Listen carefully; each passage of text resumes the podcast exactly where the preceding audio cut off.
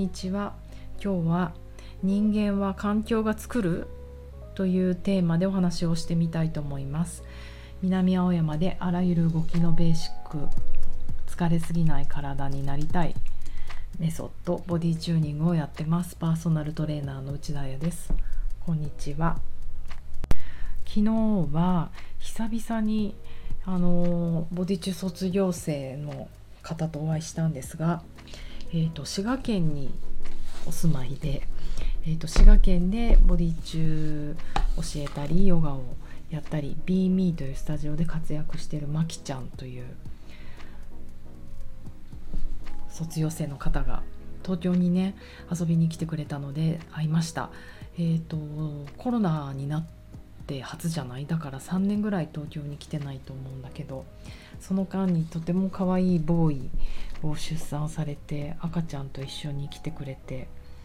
もう本当にエナジーチャージしました。赤ちゃんハグしまくり。の40分1時間。そしてなんか印象的だった言葉がまきちゃんがもうしみじみと「東京ってほんとスタイルいい人しか歩いてないですよね」って言っていてあまりにそれが可愛くて彼女彼女自身もすごいおしゃれな人なんですよ。昨日何着てたかな？ベルサーチのキャップかぶってあのー、シュプリームのバッグ持って。なんだっけ？マーチンじゃなくて昔ヒップホッパーの子たちがみんな履いてたブーツ。ティンバだよ。ティンバ。ティンバランド。ティンバーランドとか履いてて。そんなねおしゃれな彼女がもうしみじみと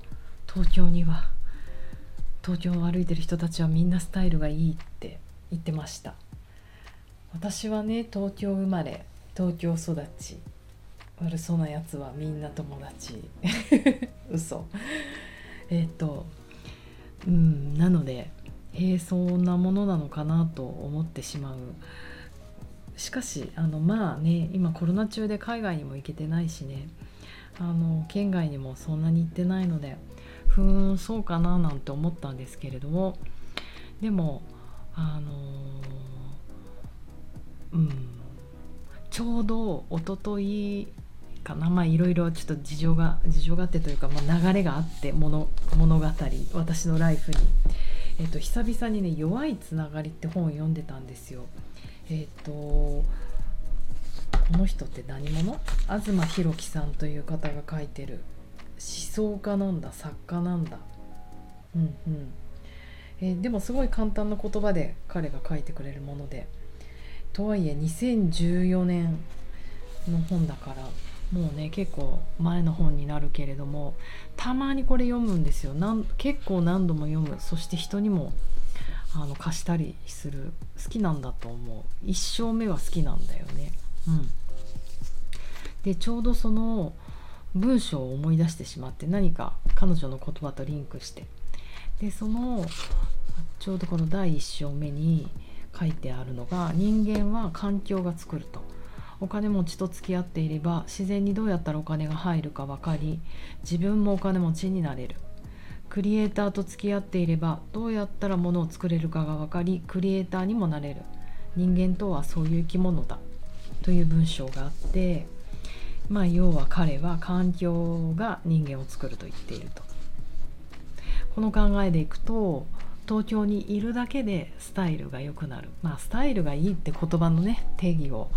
ちょっと考えちゃいますが、まあ、ここは本当に雑談の中で言ってるのでボディーワーカーの話っていうよりは雑談で細いとか顔が小さいとか背が高いとかそういうことなんだと思うけどね。うん、東京にいるだけでスタイルが良くなるっていう話になりますよね。うん、でもまあアイドルの方たちとかがデビューの頃はねぽっちゃりさんだったのぽっちゃりっていうかこう何ていうの一般垢抜けなかったのに別に太ってたって全然いいよね垢抜けなかったのにあの年月を変え減るごとにスポットライトが当たるごとにこう垢抜けていくみたいなこともありますもんね。うん、東京そうね私も表参道にまあ表参道の外れ外れにスタジオがあってこの辺りに住んでいてやっぱりおしゃれな街だなっていうのは自覚あります。あの私がおしゃれじゃなくて街がね歩いてる人がやっぱりオンだよね。うん。気合が入ってるかもしく一般の人だったらおしゃれしてくるし働いてる子たちもおしゃれだよね。やっぱ上下おしゃれスーツとか着てるなんかロン毛の男の子入れ墨とか見るとおしゃれだなとか思うよね。うんうん。まあ店員さんだったりするんだけど美容師さんだったり。あとあの雑誌編集者ファッション誌の編集者やってる時は分かんなかったんだけどまあその時も渋谷とかこの辺に住んでいて原宿とか。うん。あのやめてしみじみね今も日々自分のジャージ生活 している身として思うのはやっぱり毎日このスタジオの周囲をうろうろ歩くだけであのだって最新のショーウィンドウが見れるわけじゃないですか。まあちょっと足を伸ばせば一番近いブランドってどこだろう。うん。ミュウミュウとかプラダとか。あのそういうパリコレのグランメゾンのアコム・デ・ギャルソンとかそういうのの最新のウィンドウが見れるわけじゃないですか。別にコレクションブランドじゃなくても毎シーズン毎シーズン。これうちのブランドの打ち出しおしゃれと思って皆さんがからから飾ってるウィンドウが見てるとなんかまあ雑誌いらないなって思う雑誌はもっと早い情報が欲しいのかもしれないね。その年の秋冬トレンド速報みたいな。まあ実際私は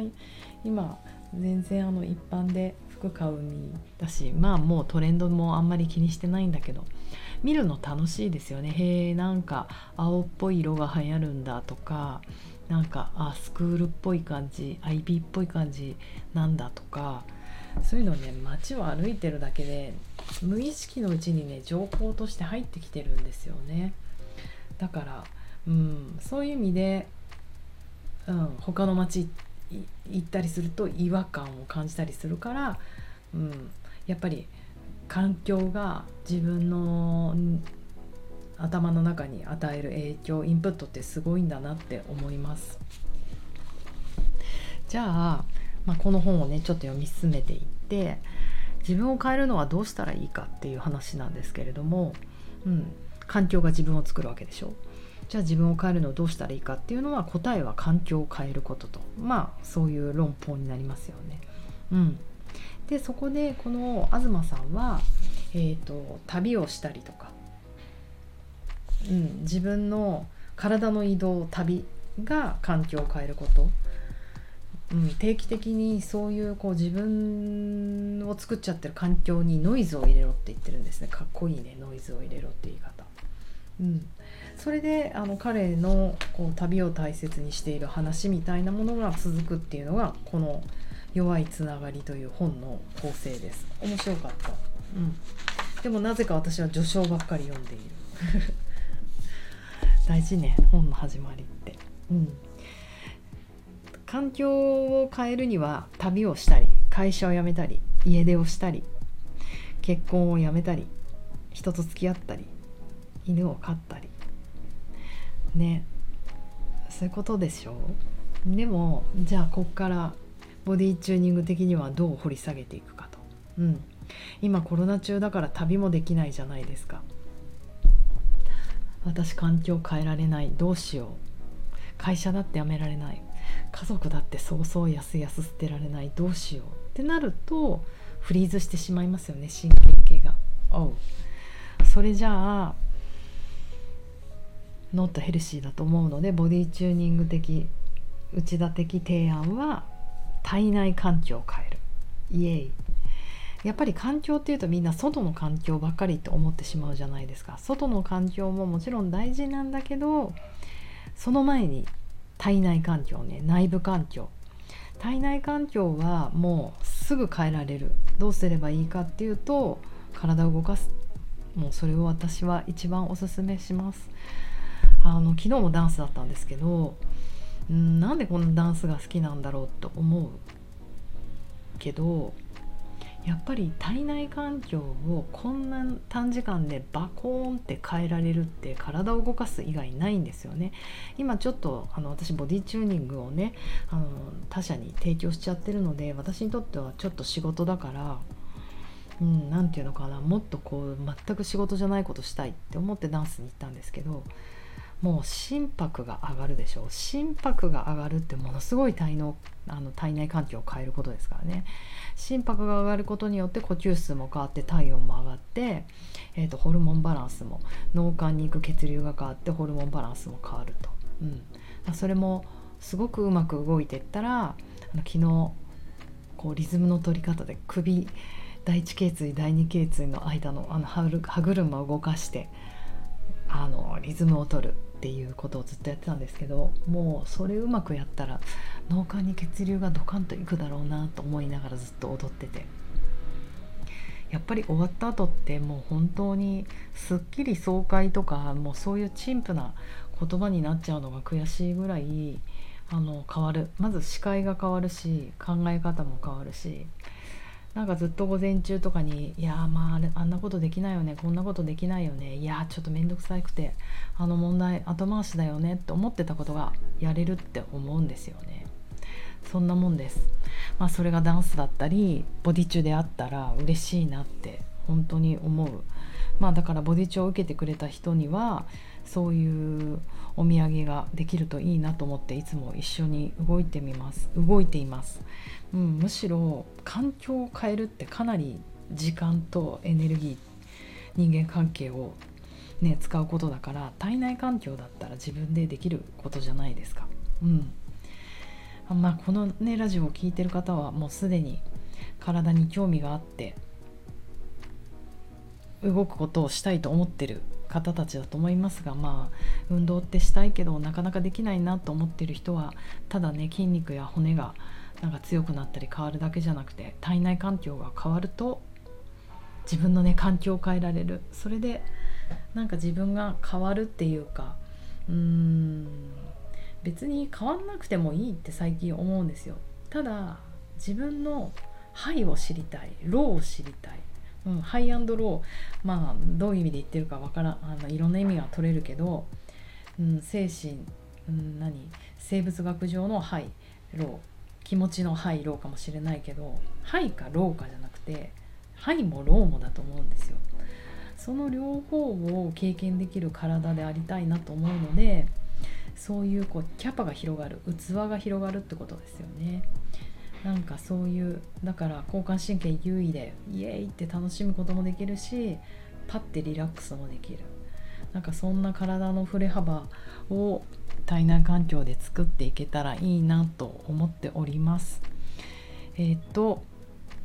そうねちょっとお知らせは、えーと、ボディチューニングの3日間の集中トレーニングコースをまた6月とか7月ぐらいにやりたいなと思ってます。3日間週末。えっ、とうん。これからあの告知とかしていく予定ですがいやもうちょっと気になる相談したいっていう方がいたら早めにあのメールでも何でも連絡いただけたらあの日程とかね結構考慮できるので気になる方がいたら是非ともご連絡ください。でもまあ1週間以内に告知の準備とかしていきたいと思います。では雨の金曜ですが楽しい午後と夜を。じゃあねまた明日。